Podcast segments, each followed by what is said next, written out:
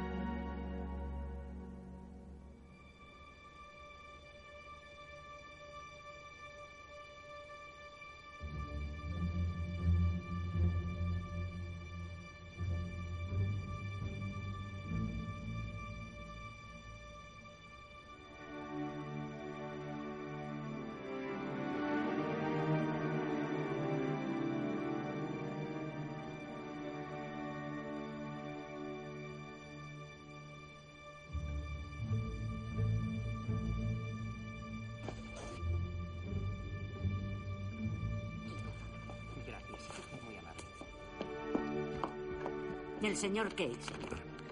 Oh, sí, claro, el señor Kay. Casi lo había olvidado.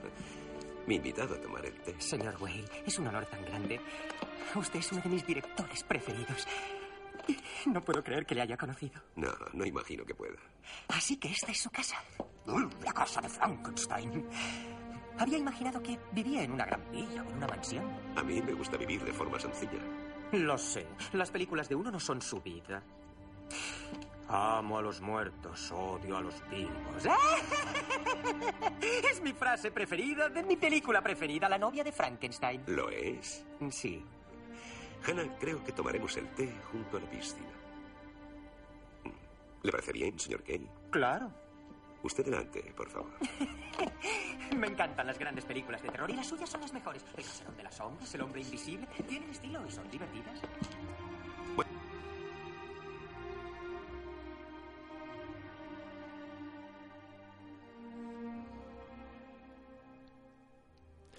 Hola electroletrosos, eh, hoy toca electroletras, cine.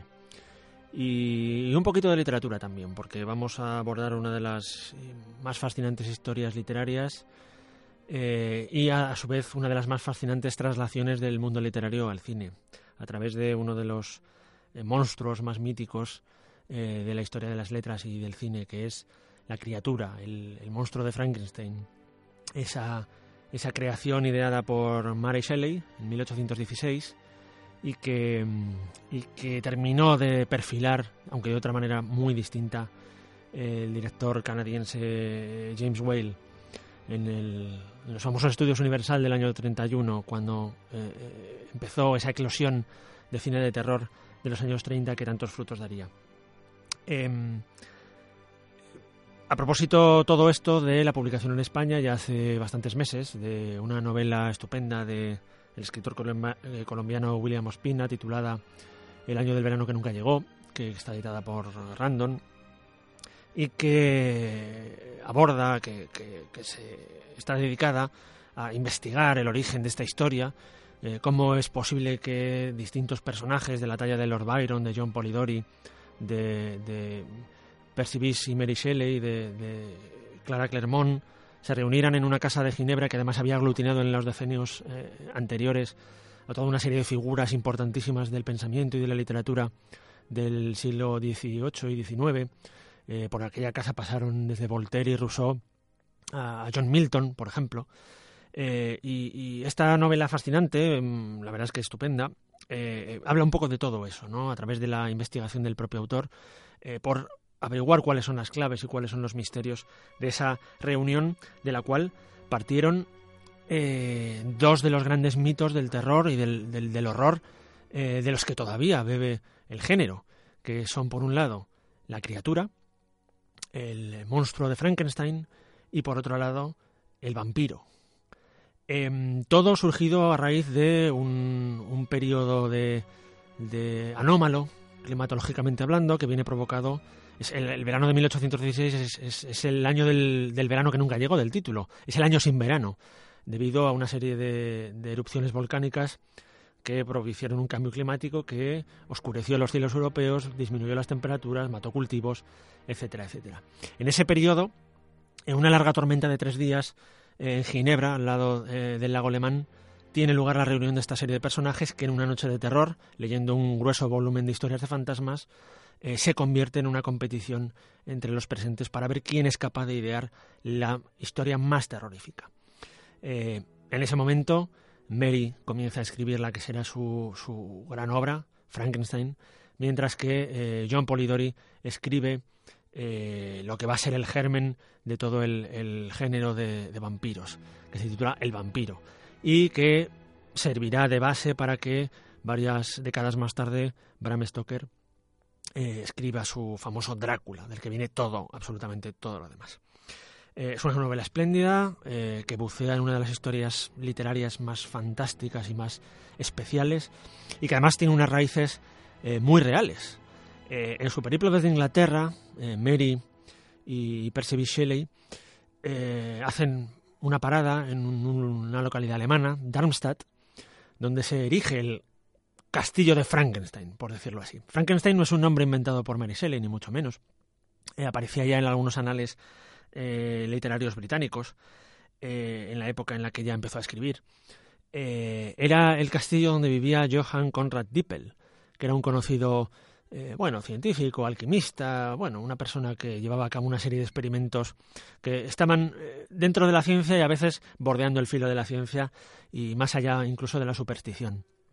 De sus experimentos, de sus eh, tratamientos de, con cadáveres, con, con, con sus impulsos de conseguir otorgar vida a, cadáveres a través de la electricidad, de sus experimentos de alquimia, eh, es de donde surge el germen eh, de toda esta historia. Eh, ¿De qué, cómo conoce Mary Shelley esta historia? Pues también tiene su, su misterio y su, y su lazo literario. La madrastra de Mary Shelley es nada menos que la traductora de las obras de los hermanos Grimm al inglés, la madre de Clara Clermont y madrastra a su vez de Mary Shelley. esta persona, a través de los hermanos Grimm, conoce eh, eh, cuál es la historia del castillo de Frankenstein en Darmstadt y es fácil suponer que Mary Shelley tiene, antes de visitar el castillo y de, empezar a germinar en su cabeza esa obra, tiene conocimiento de cuál es la trayectoria de Dippel, eh, sabe de sus experimentos, de, las, de, los rumores, de lo que se comenta en, en esa zona de Alemania.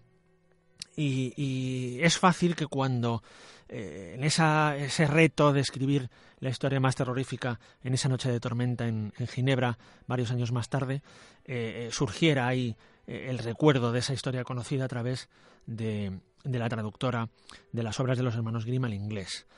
Em, a partir de ahí, ese es el mito literario, esa es la novela, esa es la historia fantástica de Frankenstein o el moderno Prometeo.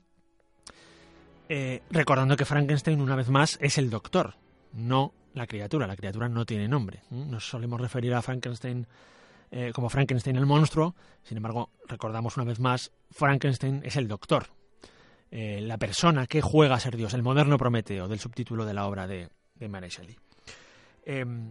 Como es natural, el cine ha buceado en estas historias y aunque pervirtiéndolas ligeramente, pues ya les ha conferido la inmortalidad definitiva. Y en el rostro tan particular y tan característico de eh, un británico que, que, después de pasar de, buena familia, pero que después de pasar por varios oficios, pues camionero, eh, eh, peón de almacén, peón de obra, después de emigrar a Canadá y, trabajar en algunas compañías de vodevil y de teatro itinerante, se estableció en Hollywood y fue a encarnar al personaje que abrió la era dorada del terror en el cine norteamericano y, por tanto mundial, el Dr. Frankenstein de James Whale, interpretado por Boris Karloff.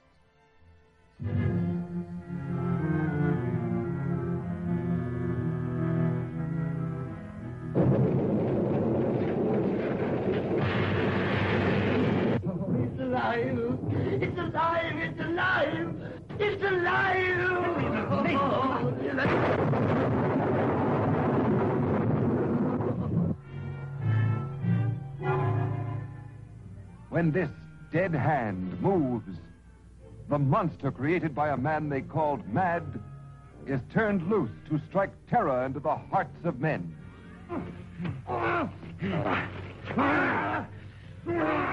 to shock women into uncontrolled hysteria. Elizabeth!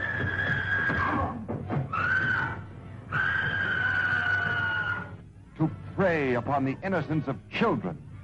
This is the story you've heard about, talked about.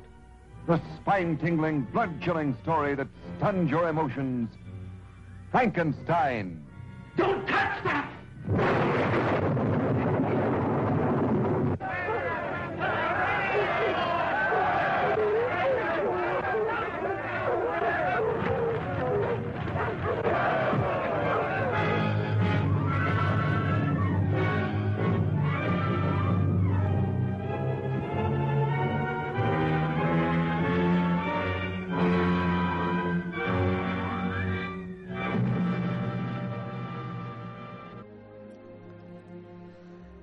Boris Karloff, o su nombre auténtico William Henry Pratt, eh, ha establecido la iconografía definitiva del personaje de Frankenstein.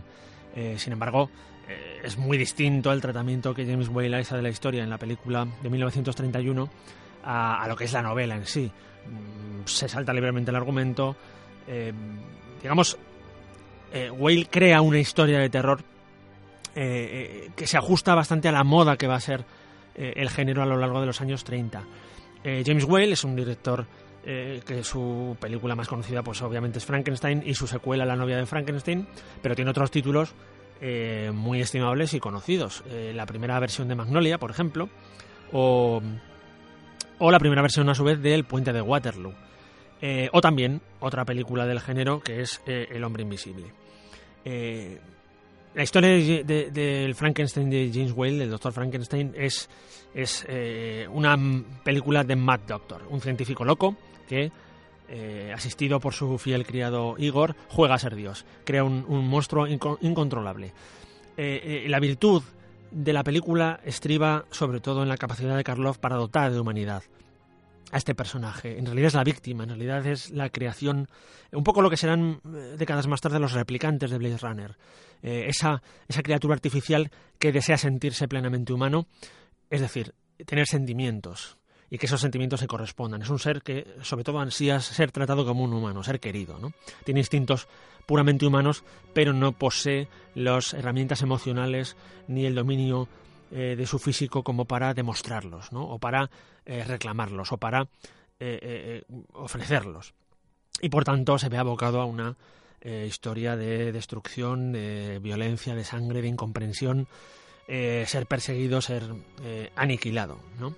Mientras que su doctor la persona que ha jugado a ser Dios pues sufre obviamente las consecuencias de, de, la comisión de ese sacrilegio, ¿no? Se ha saltado su papel, ha querido jugar eh, a, la divinidad y por tanto es igualmente castigado. Eh, la película de Whale eh, tuvo tanto éxito, fue tan brutal, que consagró en primer lugar a Boris Karloff y en segundo lugar su carrera como director.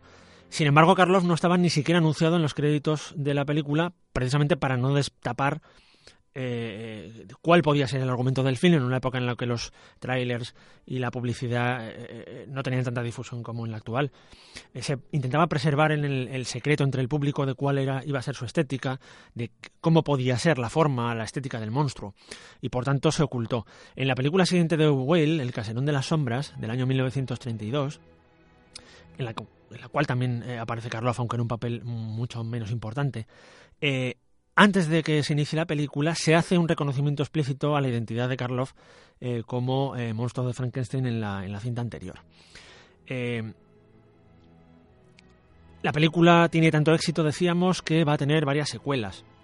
La más conocida y que está a un nivel de calidad bastante parejo con la anterior es la nueva de Frankenstein, interpretada por Elsa, Elsa Lanchester, que será más adelante esposa de Charles Lawton. Y después hay otras tres secuelas que se extienden hasta mediados de los años 40. Eh, el hijo de Frankenstein, eh, La sombra de Frankenstein y eh, el, La cingarea del monstruo. son las distintas películas que irán, aunque Whale solo va a dirigir las dos primeras y las otras ya son pues un poco el fenómeno de las secuelas que vivimos hoy. conforme va avanzando cada título de la serie, va pervirtiendo, va descafeinando un poco el sentido de, de lo que es el monstruo, de lo que es la obra literaria de, de Mara Shelley, a la cual ya no se respetaba especialmente en la primera eh, obra, pero que a medida que avanza la, explotación de las películas se va desnaturalizando eh, progresivamente. Em, todo este mito, cine y literatura, se van a dar la mano en 1988 de una manera bastante atípica para tratarse de cine español, en una historia del más literario de los eh, cineastas españoles, que es Gonzalo Suárez y es en la película Remando al viento.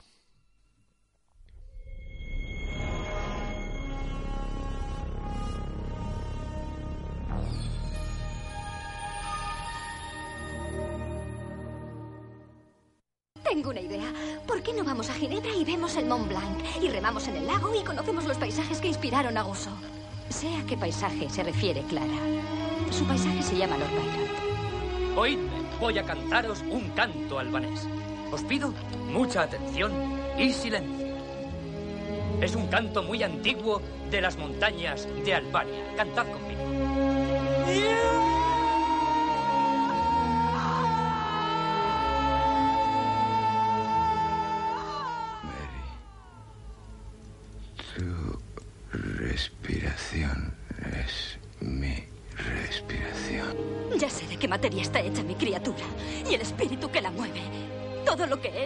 De mí. Siempre he sido yo, desde el momento en que al nacer maté a mi madre. Mucho antes de que él se desprendiera de mí y empezara a vivir y a moverse por sí solo. Ahora ya no puedo detenerle. ¿Qué puedo hacer, Dios mío? ¿Qué puedo hacer? Si has tenido poder para escribir nuestro destino, ten ahora fuerza para aceptarlo. Eres hijo de Shelley de Mary. Sí, señor. Caricias me dan frío. No quiero volver a tener hijos. No tenemos hijos, solo muerte. Jamás volveré a traer a este mundo a un ser destinado a morir.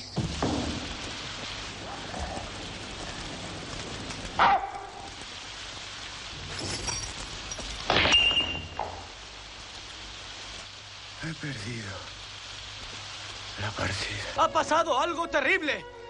El doctor Polidori ha puesto fin a su vida.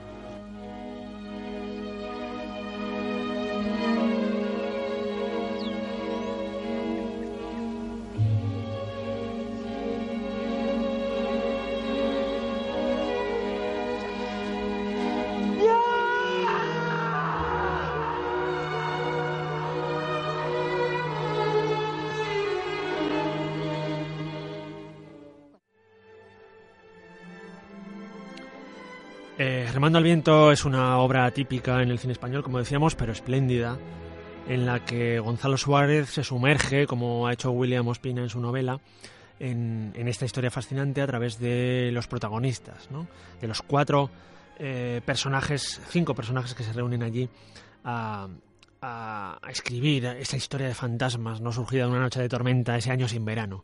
Lord Byron, John Polidori, Percy Shelley, Mary Shelley y Clara Clermont, que es el personaje quizás más oscuro, más apartado, el único que no escribe, el único que no ha pasado de la historia eh, como, eh, como eh, autor de alguna obra inmortal y que sin embargo es, es larga más la, la, persona que une a los demás. Al fin y al cabo es ella la que lleva a los Shelley eh, a, Ginebra para encontrarse con Lord Byron, eh, al que seduce con sus cartas, ¿no? al, que, al que pretende incorporar a su vida, ¿no? Eh, convertirse en su amante y estar junto a él. es el personaje más oscuro, con menos fama, pero a su vez es el personaje que ha recibido el reconocimiento literario de otro grande como Henry James. Eh, Clara es el personaje que inspira a la protagonista principal de Los papeles de Aspern, que es una, una novela, una historia que también gira en torno a este misterio eh, de la creación y de y de, de, ese sueño de la razón que produce monstruos, ¿no? En el razonamiento de, de Goya. Eh, la película Gonzalo Suárez es estupenda, em, tanto en puesta en escena como en lo, literario de los diálogos, como en la caracterización por parte de Hugh Grant, en, el que era su primer papel relevante y posiblemente el mejor que ha hecho en toda su vida, de ese, de ese personaje genial que era Lord Byron. Capta perfectamente eh, la atmósfera romántica de la época, eh, tanto en motivos como en estéticas. Eh, los, intérpretes están magníficos.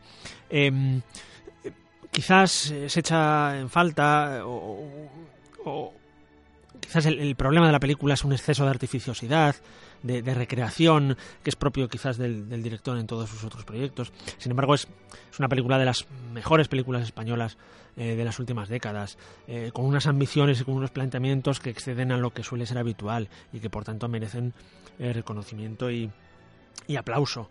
Y a la vista de, la, estupenda, el estupendo libro de Ospina, de, todos los detalles que capta en, en su novela, es imposible no leerla y no eh, referirse mentalmente a las imágenes de, la película de Gonzalo Suárez, de, retomar los paseos en góndola por Venecia o en, barca eh, remando todos en, el lago, o, poner incluso el físico de los actores en, los nombres de los, de los personajes que cita Ospina en su novela. Eh, la película de, Gonzalo Suárez es estupenda, une perfectamente literatura, fantasía, vida real biografía de los personajes, contexto europeo, contexto romántico y crea una película realmente eh, fascinante.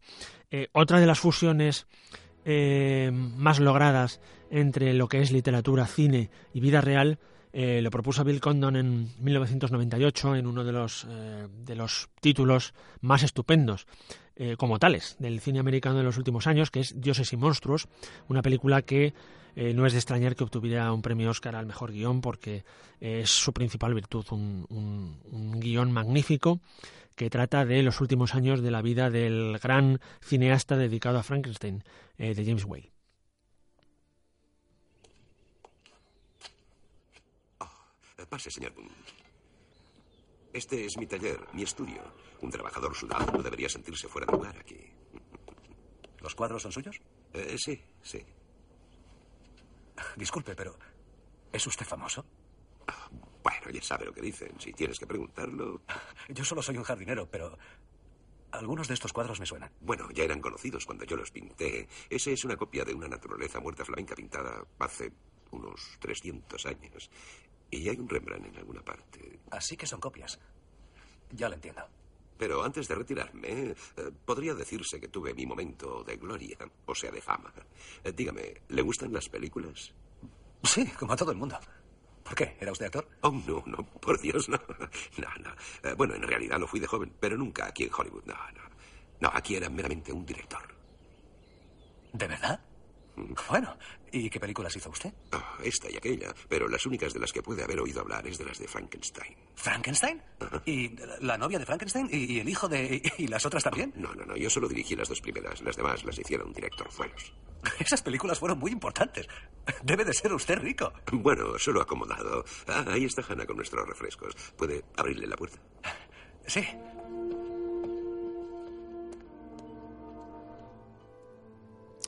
En Dioses y Monstruos, eh, eh, Bill Condon eh, aborda los últimos años de vida, los últimos momentos de vida de James Whale, interpretado por Ian McKellen. Tanto Condon como McKellen han formado de nuevo dúo para la reciente Mr. Holmes. pues bien, en esta película, digamos que utiliza los últimos años, instantes de vida de James, de James Whale, para reflexionar sobre varios conceptos apuntados tanto en la novela de Mary Shelley como en algunas de las eh, adaptaciones cinematográficas a lo largo de los años. Em, la película trata de los, últimos días del director que eh, em, se ven acompañados por un jardinero contratado que es Brendan Fraser. Brendan Fraser no ha estado tan bien actuando en su vida, ni siquiera ha actuado en ninguna película eh, tan importante desde el punto de vista del contenido como pueda ser esta. Eh, después de esta película realmente es que no ha vuelto a hacer nada poco interesante. Quizás el remake americano de El americano impasible, pero bueno, no es el personaje más importante ni mucho menos. Ni siquiera da tanto la talla aquí como actor. Aquí la verdad es que está muy bien.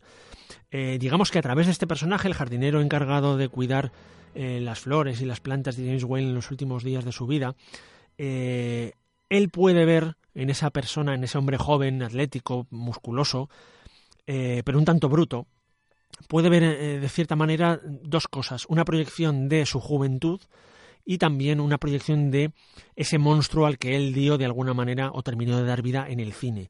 No tanto el modelo literario de Mary Shelley como la estética, como la forma del personaje o del, del monstruo al que dio vida Boris Karloff. Eh, la película también es estupenda, sobresale sobre todo a nivel de guion.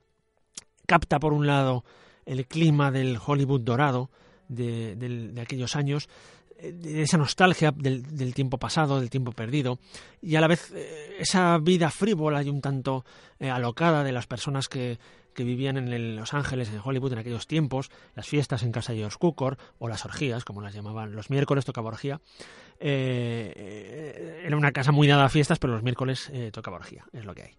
Em, capta muy bien, por un lado, ese clima, por otro lado, también la desesperación de un creador, James Whale, eh, que siempre tuvo que soportar la exclusión, la intolerancia, dada su condición de homosexual, ya desde pequeño, en el colegio, o en las trincheras de la Primera Guerra Mundial en la que combatió, eh, siempre vio esa, ese perfil de rechazo en su vida. Y tal vez eh, por eso entendía muy bien el personaje de Frankenstein, por eso le dio ese tono a la encarnación de Boris Karloff. Y, esa la película proyecta muy bien esa idea eh, en el personaje de Brendan Fraser.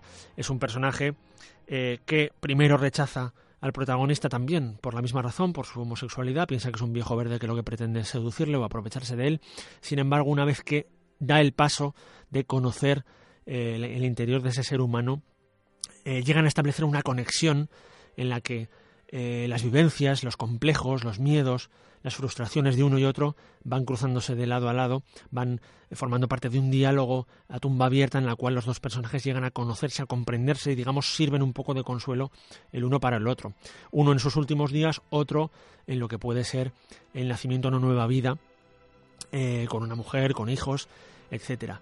Eh, el guion es espléndido, eh, recoge toda la tradición literaria y, cinematográfica del personaje, pero a la vez crea algo nuevo. Es capaz de darle una salida eh, nueva, original, interesante, entretenida y además muy, muy, muy profunda a temas expuestos ya por la obra de Shelley y por las películas anteriores, sin traicionar ni a personajes, ni a la autora, ni al director de la película, ni a la memoria colectiva que tenemos del personaje. Y bueno, eso es todo. Hemos hecho un pequeño repaso por eh, lo que rodea el monstruo de Frankenstein, por las tres películas, eh, no sé si más importantes, pero sí, desde luego, las que son mejores para acercarse al mito. Y desde aquí recomendamos especialmente el libro de William Ospina eh, y el visionado de las tres películas para sumergirse en esta historia tan fantástica y tan fascinante que es cómo en una noche de verano, del año sin verano, eh, en una noche de tormenta surgieron el vampiro, por un lado, y por otro, el inmortal monstruo de Frankenstein. Eh, la semana que viene, más electroletras. Adiós.